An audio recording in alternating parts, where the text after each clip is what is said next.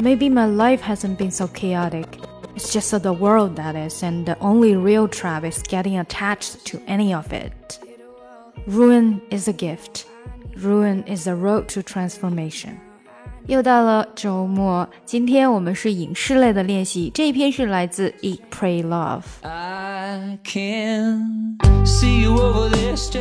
更详细的讲解，请点击我的名字查看听力阅读专项提升。 关注公众号 ES Post，每天接收跟读推送。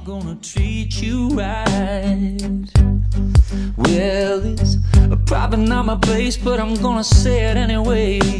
Cause you look like you hadn't felt the fire, had a little fun, hadn't had a smile in a little while.